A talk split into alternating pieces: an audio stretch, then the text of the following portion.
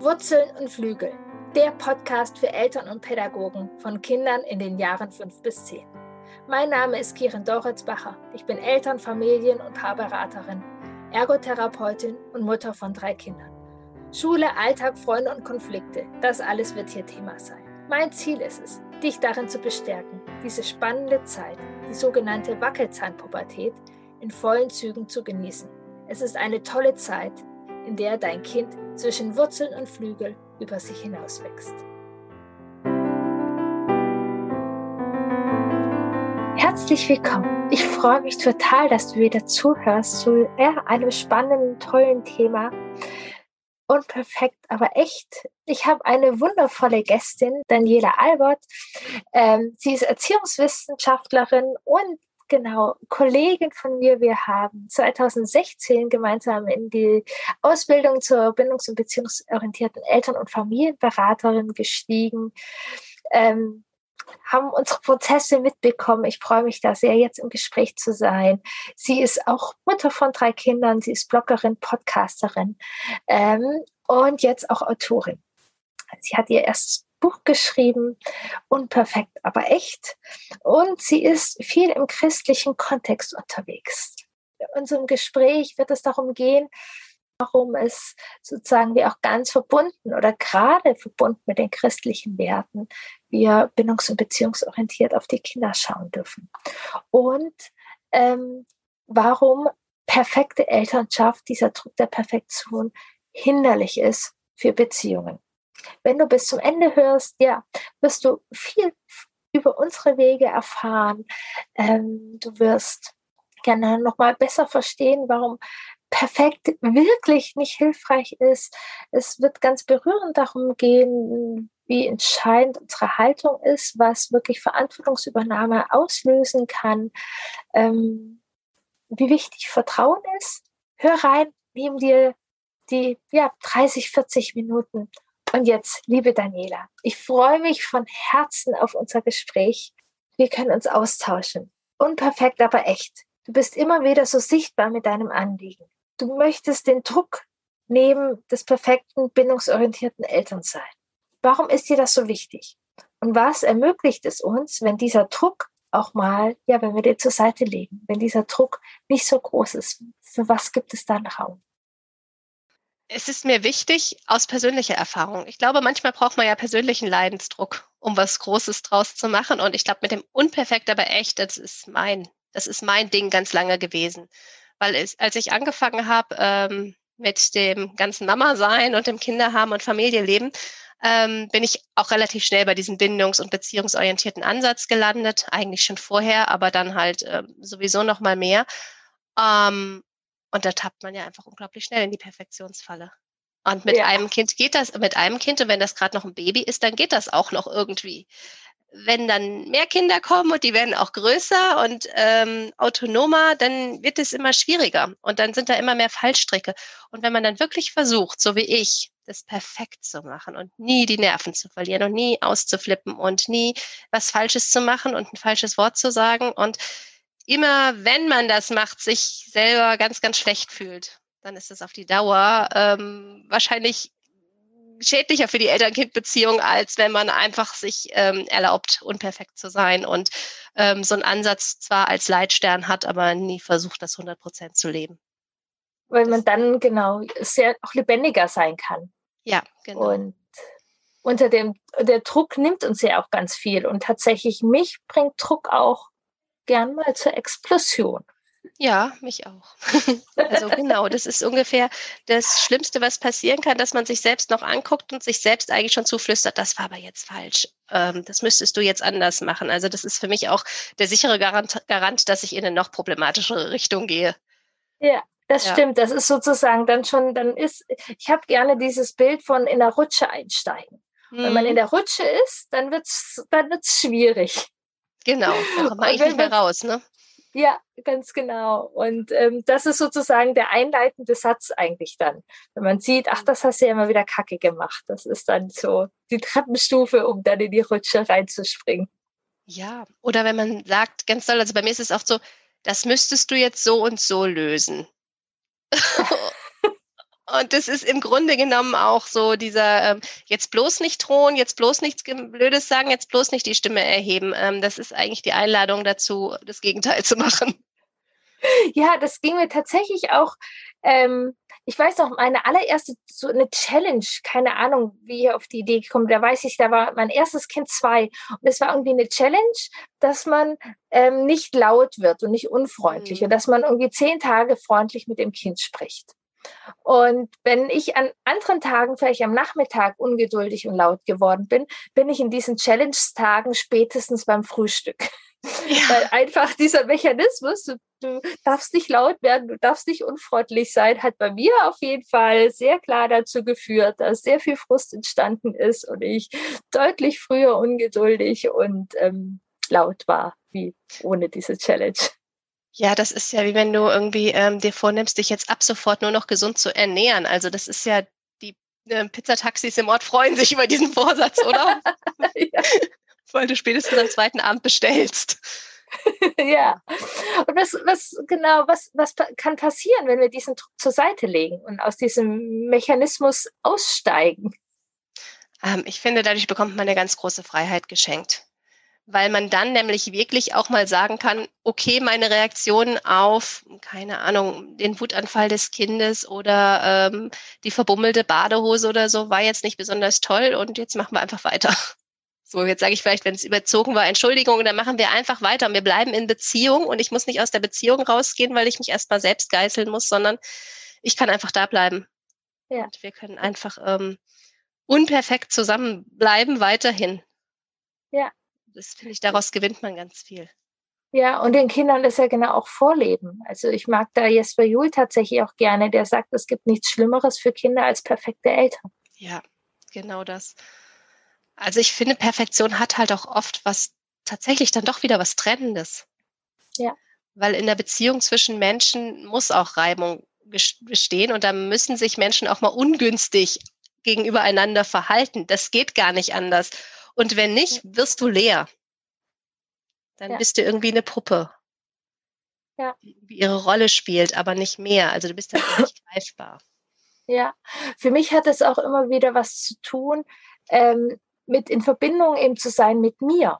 Weil mhm. ich bin nicht perfekt, es gibt niemand. Und wenn ich versuche, diese Fassade aufrechtzuerhalten, bin ich gar nicht mehr in Verbindung mit mir und ja. kann gar nicht mehr spüren, kann gar nicht mehr lebendig sein das ist erstens für mich total ungünstig, weil ich dann, wie gesagt, auch keine Verbindung zu mir habe und gar nicht weiß, wann ich explodiere oder wann meine Grenzen erreicht sind. Und zudem für meine Kinder auch total schwierig ist, weil die wollen ja mich und die wollen keine perfekte ähm, Beratermutter haben.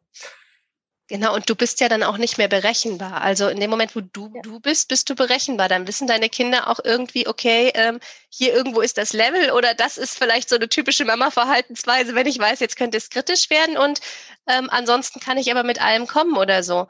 Während ich finde, wenn man so ständig über seine Grenzen geht, dann, also ist zumindest bei mir so, dann neige ich ja auch auf einmal ähm, dazu, unwirsch zu werden bei Situationen, die normalerweise mir gar nichts ausmachen.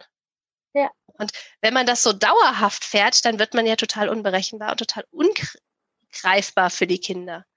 Ja, genau. Und wir, wir haben jetzt, äh, du noch mehr, aber ich ja auch äh, Kinder, die älter sind. Und ich glaube, um, da ist auch so wichtig, dass sie uns einfach auch als Mensch kennenlernen dürfen, um sich selbst auch als Mensch kennenlernen zu können mit all dem, was in uns ist. Ja, total. Und ähm, also ich fand es jetzt lustig, genau, du sagst, meine Kinder sind älter und ähm, wir hatten jetzt irgendwann eine Situation, ich weiß, ich krieg sie gar nicht mehr zusammen, aber ich krieg noch zusammen, was ähm, das große Kind gesagt hat. Und zwar ähm, habe ich irgendwie gesagt, so, ja, dann können wir das jetzt halt nicht mehr machen. Dann lassen wir das jetzt halt. Und dann ähm, hatte sich die Situation aber auch in Luft aufgelöst irgendwie und es war alles gar nicht so dramatisch. Dann sagte das große Kind, ja, aber du hast doch gerade gesagt, irgendwie, wir können das nicht mehr machen. Dann habe ich gesagt, naja, es hat sich ja jetzt erledigt und es war vielleicht auch ein bisschen blöd von mir, das zu sagen. Und dann guckte er mich und meinen Mann an und sagte, ja, wisst ihr, ihr sagt manchmal Sachen, die eigentlich ein bisschen blöd sind. Das ist euch klar, oder? Ja. Und ich dachte, ja, ja, du hast recht und du hast es erkannt und du hast erkannt, dass wir zum Beispiel in Stresssituationen manchmal ähm, übers Ziel hinausschießen. Und ja. das ist okay, du kannst uns nehmen. Ja, total gut. Und gerade eben, ja, wenn die Kinder ja dann selbst in diese Phasen kommen und es auch bewusster bemerken. Also es geht ja nicht nur uns so, sondern mhm, den Kindern genau. geht es ja auch so, dass sie manchmal blöde Sachen sagen. ja, total. total, genau. Und ja, und ich finde, dann kann man auch einfach gut miteinander dann lachen und auch über sich selbst so ein bisschen lachen und sagen, ja, mir passiert das mal und dir passiert das mal. Und ähm, also wir haben da jetzt auch mittlerweile so Running Gags, ähm, die wir uns gegenseitig sagen. Ähm, ja. Also und dann sind wir da wieder eine Verbindung. Und dann, das ist, das sind ja die wärmsten und die nächsten Verbindungen, wenn man sich da einfach kennenlernt, in Verbindung ist, lacht, sich nimmt, wie man ist, manchmal mehr, manchmal weniger. Genau. Ja, genau. Und du hast ein ganzes Buch darüber geschrieben. Wie bist du, wie, wie ist es denn zu dem Buch gekommen? Ja, das war schon immer mein Traum.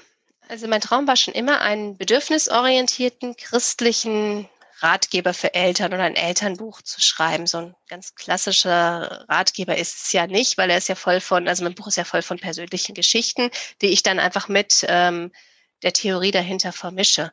Ähm, und deshalb macht es wahnsinnig Spaß, dieses Buch zu lesen. Dankeschön. ähm, ja, also das war immer mein Traum, weil ich immer das Gefühl hatte, in der christlichen Welt fehlt was, gerade wenn es um Erziehung geht. Da ähm, ich bin gläubig und ähm, ich lese die Bibel und ich habe meinen Glauben als Erwachsener auch nochmal neu gefunden und neu hinterfragt und ich habe mir gedacht, Mensch, dieser ganze christliche Glaube, diese ganze Zusage Gottes ist voller bedürfnisorientierter Elemente. Das steht da manchmal sogar schwarz auf weiß. Und Christen picken sich manchmal, wenn es um Erziehung geht, drei Verse raus, die völlig daneben sind. Und ähm, selbst wenn sie das nicht tun, sind sie trotzdem irgendwie immer so bei diesem strengen und strafenden Gott und ähm, ähm, und diesem Straf- und Konsequenzthema und leiten das daraus ab. Um, und das ist dann schon der modernste Ansatz ungefähr, den es gibt. Und dann habe ich gedacht, da muss es was anderes geben und ich wollte das machen. Ähm, ja, und äh, dann habe ich mich auf den Weg gemacht dahin. Das war auch nicht immer einfach, das war auch ein bisschen steinig. Ähm, aber es hat letztlich geklappt. Und dass es dann dieses Buch geworden ist, dieses Unperfekt, aber echt, ja, das hat ganz viel mit mir selber zu tun und mit meiner eigenen Biografie und hat, glaube ich, auch ein bisschen damit zu tun, dass ich das Buch in Corona geschrieben habe. Ja, ja, das, das ist man, auch ja. genau die Einleitung, der Anfang des Buchs irgendwie gerade nochmal echt, ja, krass, wo alles ja irgendwie ja nochmal auf der Brennscheibe liegt. All, genau. all das, was irgendwie unseren Alltag sowieso ausmacht, war halt Corona nochmal richtig auf den Punkt gebracht. Ganz genau, ja. und da dann das Buch zu schreiben und über solche Themen. Ja, ich finde das auch wundervoll ähm, und auch so wichtig. Ich, ich bin ja nicht so tief in der Szene drin. Ich kriege das nur, Szene, weiß ich, da immer mal wieder mit. Und mhm. für mich ist äh, das auch, Gott ist Liebe, Jesus ist aus Liebe und diese Haltung weiterzutragen und eben auch die Verbindungen in unsere ähm, Erziehung, Beziehung zu bringen. Total wertvoll was mich total, ich auch total spannend an deinem Buch fand, ähm, ganz am Anfang hast du geschrieben, dass ähm, eben dieses Unperfektsein und dass wir die Verantwortung dafür übernehmen dürfen. Mhm. Und du hast davon geschrieben, dass ähm, irgendwie, also Mütter, sozusagen unsere Generation, mit ihren Eltern Gespräche hatten, die dann die Verantwortung übernommen haben mhm. oder so gesagt, es tut mir leid und dass man das wirklich die Auswirkungen in ihrer Mutterrolle hatte, also was das ja. ausgemacht hat, dass jemand gesagt hat, tut mir leid, das war nicht perfekt. Ja, genau. Also das ist ähm, genau eine Geschichte, die ich auch sehr berührend fand, die mir eine Frau im Rahmen eines Vortrags erzählt hat. Ähm, da ging es um Gewalt, die die ähm, Nachkriegskinder erlebt haben. Und ähm, die dann irgendwann sagte, ja, ich habe das alles erlebt. Alles das, ich bin geschlagen worden, ich bin in den Keller gesperrt worden und ähm, mir ging es lange schlecht deswegen und ich bin selber Mutter geworden und ich wollte das so gerne anders machen und ich bin immer so nervös. Ich bin so eine nervöse, unsichere Mutter gewesen. Und irgendwann ist meine Mutter angekommen und hat gesagt, ähm, ich wusste es damals nicht besser und ich wollte nur das Beste. Ich ähm, konnte nicht anders, es tut mir leid. Und das hat dieser Frau so viel Druck genommen, dass ihre Mutter ihr das gesagt hat und dass sie sich bis rein in ihre Mutterrolle verändern konnte und diese Nervosität weg war und ähm, ja, wahrscheinlich auch der Mut zu Fehlern natürlich da war, ne, weil sie selber gespürt hat, wie viel Beziehung zu ihrer Mutter nach allem, was war, noch entstehen konnte, konnte sie, glaube ich, auch mit sich gnädiger sein. Und ja, ähm, ja das ist eine ganz berührende Geschichte. Ja, Also fand ich total auch und immer wieder die Frage ist ja, wenn wir unperfekt sind, wie kommt es bei unseren Kindern an? Ich erlebe das sehr, sehr oft in den Beratungen oder Kursen, dass dann immer wieder ist, ja, aber was macht es bei meinem Kind? Mhm. Macht es einen Schaden? Mhm. Schön und gut, unperfekt zu sein, aber das Kind soll ja nicht leiden. Ja. Ähm, und wie viel das ausmachen kann, einfach ja Haltung vor Handlung. Ähm, genau. Mit welcher Haltung wir sozusagen missbauen oder einfach über Grenzen vielleicht auch mal drüber schreiten mhm. und dann die Verantwortung übernehmen. Ähm. Ja. Das finde ich halt den wichtigen Punkt. Also in dem Beispiel, was ich da erzählt habe, hat ja jemand im Nachhinein die Verantwortung übernommen. Ja. Ähm, was natürlich noch großartiger ist, ist in der Situation zu tun, erstmal mit einer Entschuldigung, aber dann natürlich schon auch zu gucken, gerade wenn es, wenn Situationen sehr eskaliert sind, was bringt mich denn so zum Eskalieren? Ne? Was, ähm, wo ist eigentlich mein Thema? Vielleicht wo ist mein Trigger und da auch ein bisschen gegen zu arbeiten? Schon, ne? Also schon zu gucken, ähm, ja. wie kann ich es, wie kann ich das abstellen, wenn es wirklich zu einer Situation gekommen ist, die so unangenehm war, für das Kind und so schwierig und so blöd, dass sie einfach wirklich nicht mehr vorkommen darf. Also wir hatten das ja also in meinem Buch auch mit dem Beispiel, den Impuls zu haben, ein Kind schlagen zu wollen. Ja. Ähm, und wo man wirklich sagt, wenn man ab dem Punkt, ähm, es ist okay, diesen Impuls zu haben, aber ab dem Punkt muss man sich damit auseinandersetzen, wie das ja. nicht vorkommt. Also wo, welche Stellschrauben man im Alltag drehen kann oder vielleicht auch, wo man mit sich selber nochmal ähm, sich intensiver beschäftigen muss, dass das nicht vorkommt. Ja, und auch da ist für mich auch wieder diese Haltung. Ähm, ich kann ganz klar sagen, ich habe gestern eine Situation gehabt mit meinem Kind, wo ich auch ganz klar sage, nein, nein, das war deutlich zu weit. Und mhm. ähm, es ist ein Zwiespalt jetzt. Ich bin eine Weile dieser Strecke gegangen, aber ich, ich spüre beide Prozesse. Ich kann die Scham und nicht gleichzeitig, aber das ist so eine Spirale. Und wenn ich jedoch auch mit dem liebevollen Blick auf mich schaue. Diesen mhm. liebevollen Blick, den, ja, der auch eben auch aus dem Glauben kommen, kann oder aus dieser Haltung. Denn so kacke ich gestern war, ähm, so gut habe ich das Bestmöglichste gemacht. Und es hatte, also mir da dieses Mitgefühl geben und für mhm. mich die Situation verändern, dass ich mein Kind anders begleiten kann. Ähm, und genau, Trigger, mich kennenlernen. Was war da los eigentlich? Was brauche ich? Ich habe, ja, ich, ich, ich brauche Luft. Ich habe die Nacht dann teilweise, es, wird, es hat schon gereicht, ich habe die Nacht äh, gegoogelt, einfach mal eine Nacht nur ein Hotelzimmer für mich. Sehr gut, ja, ja. Genau. Das, ist nicht, das ist nicht die ganze Geschichte mhm. sozusagen, aber manchmal braucht es auch einfach einen Raum. Also, dass ich mich nicht selbst geißel und du musst und du mhm. warst kacke, du warst, äh, ja, Mist. Ähm, nun, was brauche ich auch, um ja auszusteigen, mich in die Rutsche mhm. einzusteigen? Was hat das bedeutet? Und auch da finde ich, ist die Haltung grundlegend anders. Und Genau. Ja, natürlich. Also es ist, es ist jetzt keine Einladung, dass wir hier volle Pulle, aber ich, nee, ich genau. glaube, genau. ich glaube auch gar nicht, ähm, dass wenn wir in dieser Haltung sind, dass das eine Einladung sein kann, dass wir das immer wieder machen, weil wir sind offen und wir sind weich für Beziehungen, wir hm. spüren das auch viel mehr.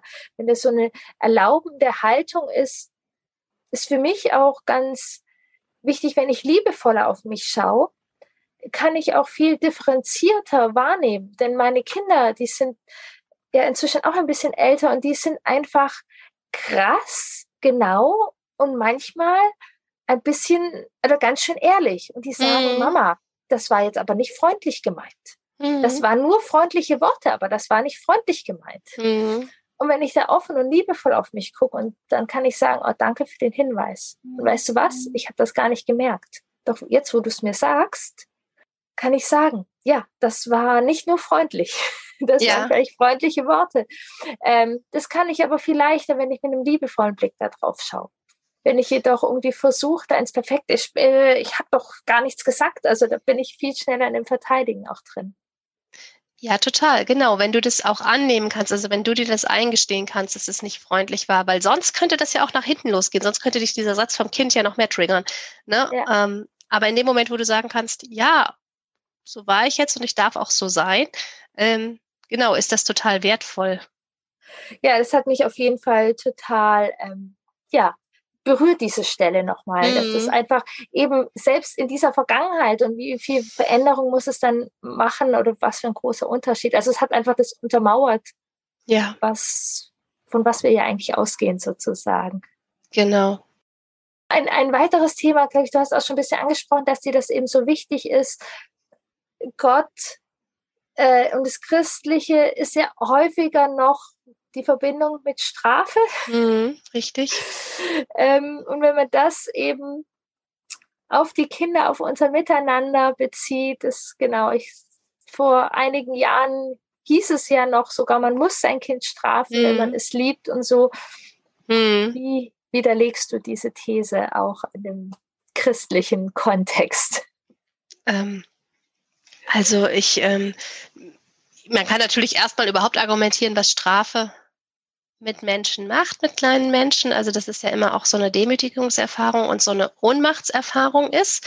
Und das ist aber auch, was ich auch wichtig finde, den Eltern zu sagen, langfristig jetzt nicht so ganz die erhofften Wirkungen oft hat, weil Kinder manchmal auch einfach ähm, davon nur lernen, erstens, dass wir ihre Grenzen überschreiten dürfen, wie wir das wollen, und zweitens ähm, lernen eventuell auch einfach besser zu lügen. Oder das nächste ja. Mal das was auch immer sie tun wollen, so zu machen, dass wir es noch weniger mitkriegen. Ähm, und was den christlichen Hintergrund ausgeht, ich meine, ähm, vom Neuen Testament her gesehen, leben wir einfach nicht mit einem strafenden Gott.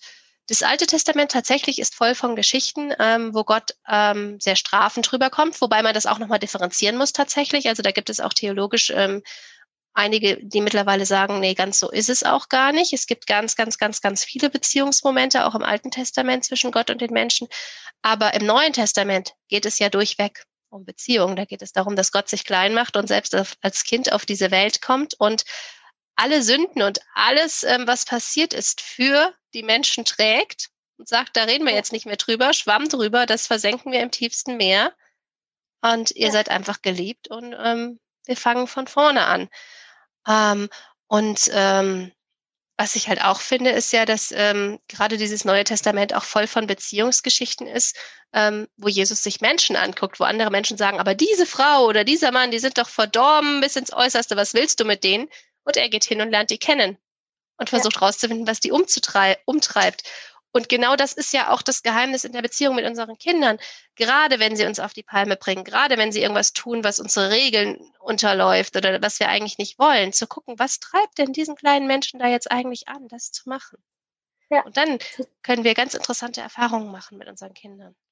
Ja, weiterhin verbunden mit unseren Werten. So, also ja, wir genau. müssen uns ja nicht entscheiden, haben wir unsere Werte oder hören wir unseren Kindern zu, sondern verbunden mit unseren Werten dürfen wir eben da interessiert forschen, was ist da los und genau, wie Jesus sozusagen ja auch Leute, die sozusagen ja auch ähm, nicht regelkonform mhm. waren, nicht immer genau. diesen Werten entsprochen hatten, die der Norm entsprochen haben, ist er in Beziehung gegangen. Das dürfen wir auch als Einladung nehmen. Genau, und das finde ich so spannend und ähm, Jetzt hatte ich noch einen Gedanken. Ach so, genau. Ich habe ja immer gerne das Beispiel, zum Beispiel, ähm, wenn dein Kind irgendwelche Filme oder Serien oder Computerspiele oder so spielen will, die einfach noch nicht altersgemäß sind und die du auch nicht möchtest. Also wo du einfach sagst, das widerspricht meinen Werten. Und dann machen die Kinder das trotzdem, ähm, dann einfach mal hinzugucken, ähm, worum geht's denn da eigentlich? Und ganz oft geht es ja darum, dass wir den Kindern ein Stück Zugehörigkeit zu einer Gruppe nehmen. Und dann ja. kann man gucken, ähm, wie kann dieses Kind anders dahin kommen? Zu dieser Gruppe zugehören und wir können trotzdem unseren Wert, dass wir jetzt zum Beispiel nicht wollen, dass es Fortnite spielt oder so. Ähm, ja.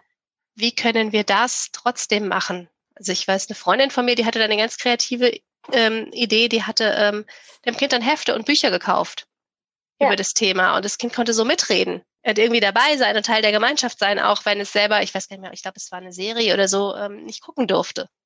Ja, und vor allem, dass man da im Gespräch ist. Viel mhm. schlimmer mhm. tatsächlich wäre ja, wenn dieses Kind es dann heimlich guckt, ja. Dinge merkt, die es überfordern, ja. aber damit nicht zu uns Eltern gehen kann, weil ja. es ja dann eine Strafe zu tun hat.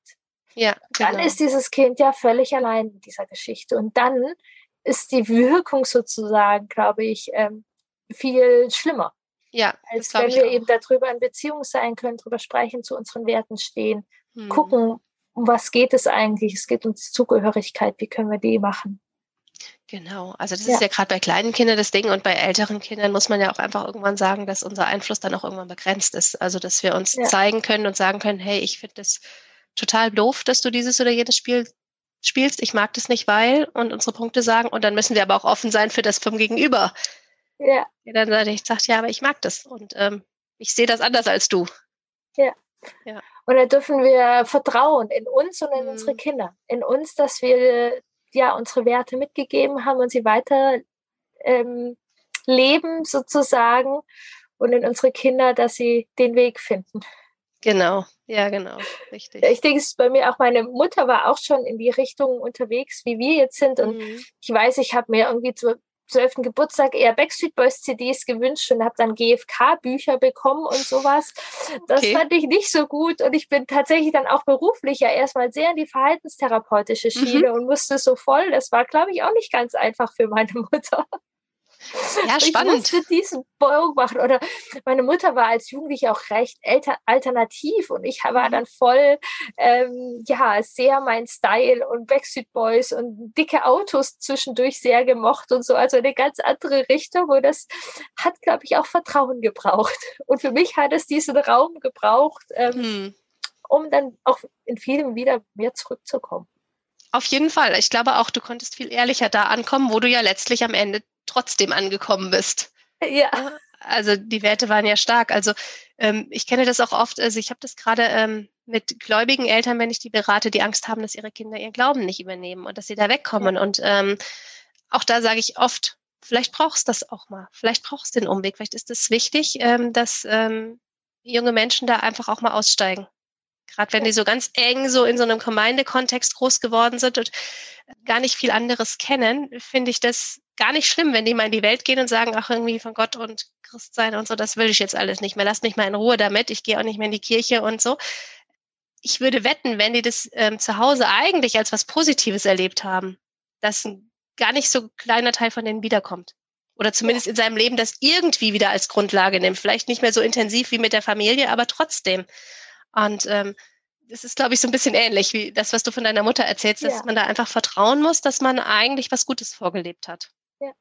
Ich kann das tatsächlich mit dem Glauben auch so wiedergeben. Ich bin ja zwischen zwei Kulturen groß geworden, da mhm. war das mit dem Glauben auch. Ich bin als kleines Kind, die Mutter meiner Mutter war sehr mhm. gläubig mhm. und meine Mutter ist dann eher so ins Spirituelle und Yoga und hat ja dann auch in eine andere Kultur geheiratet, mhm. hat aber trotzdem, ich war bei uns in der Kinderkirche als kleines Kind. Mhm. Ähm, bis die dann leider erzählt haben, dass andere Religionen Heiden wären. Und da mein Vater eine andere Religion war, hat meine Mutter mich dann wieder rausgenommen. Okay. Aber ich habe noch dieses Bild, dass wir Ostern mal ähm, Kerzen angeschaut haben und daraus dieses Bild, er ist auferstanden. Mhm hatten.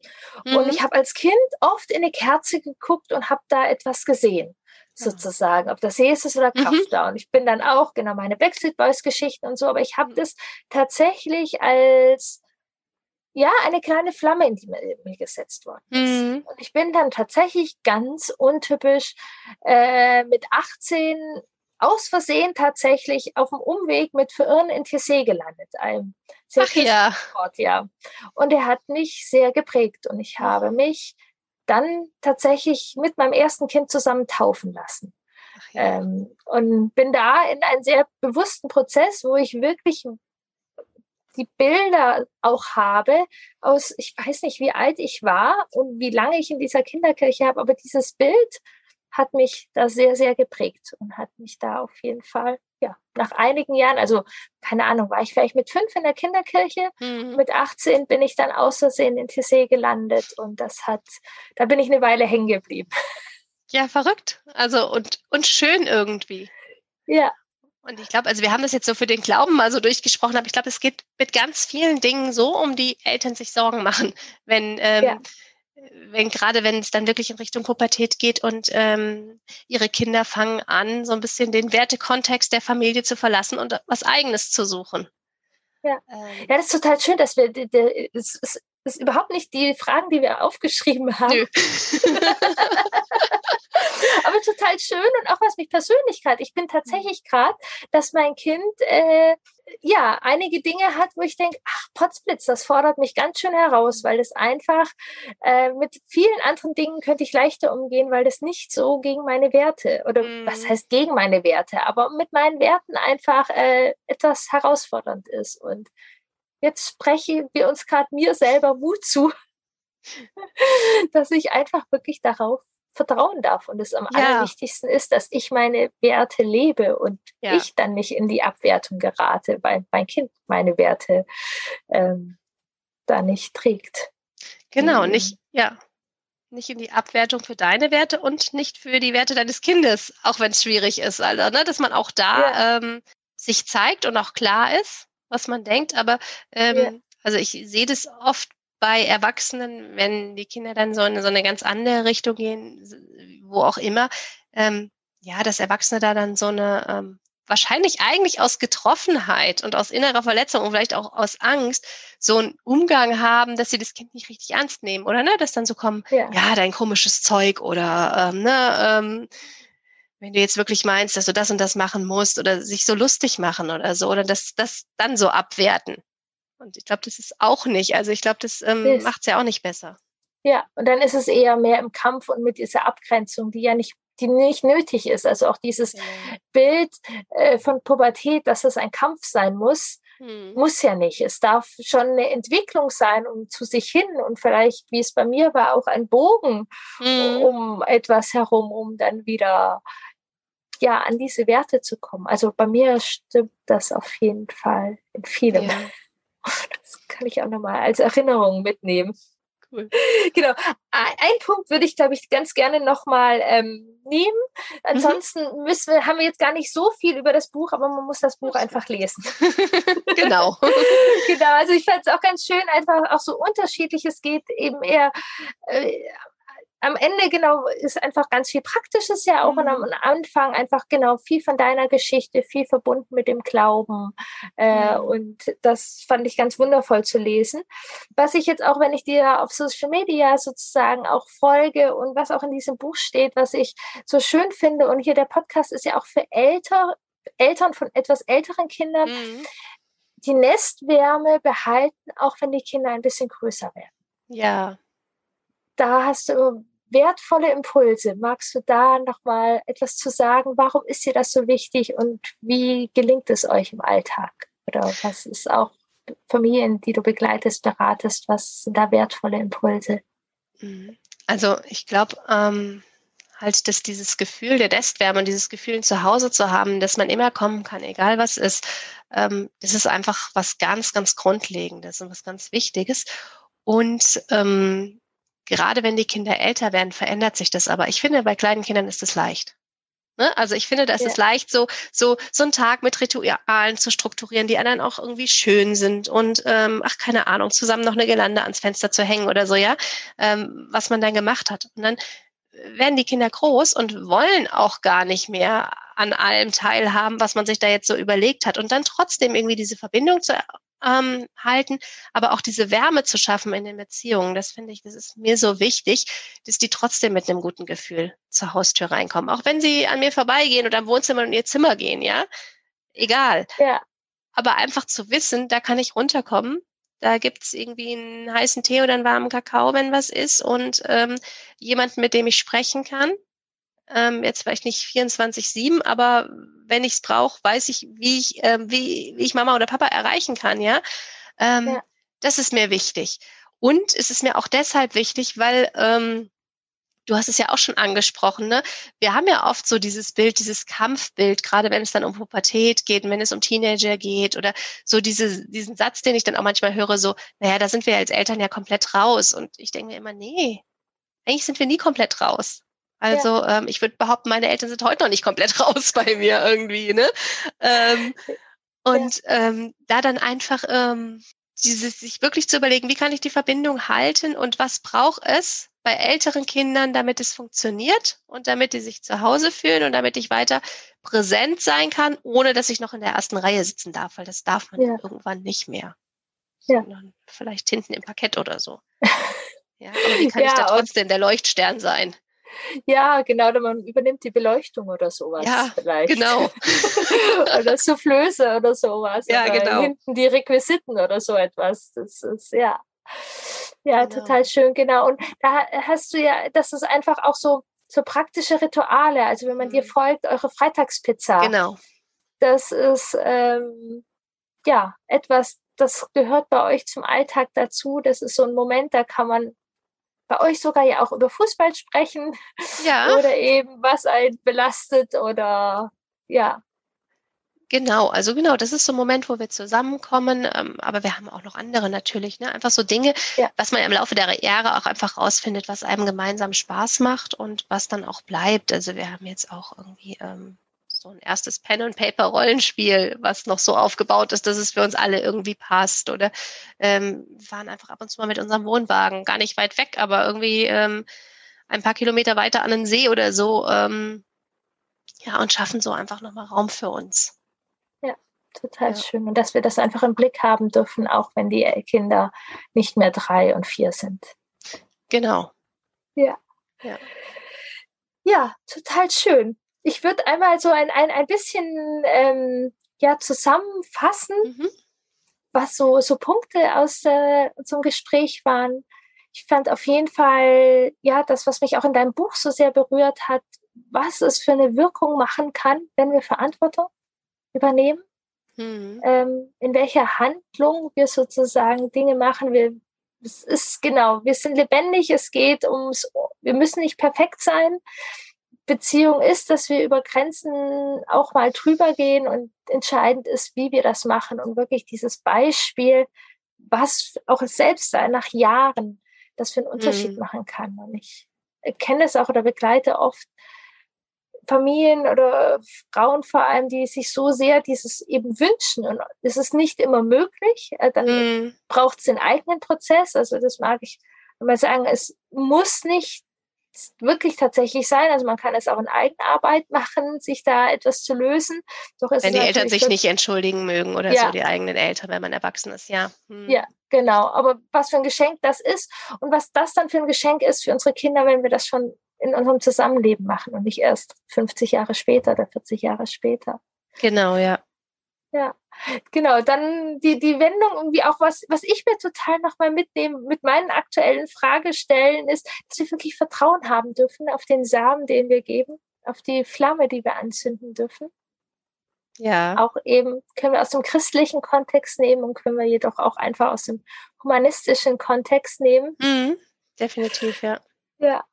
Und dass wir eben auch auf die Nestwärme weiterhin die im Blick haben dürfen, auch wenn die Kinder die Flügel haben dürfen. Und ich bin ja großer Fan von Flügel. Ja, Ich liebe es, umso älter die Kinder eigentlich werden.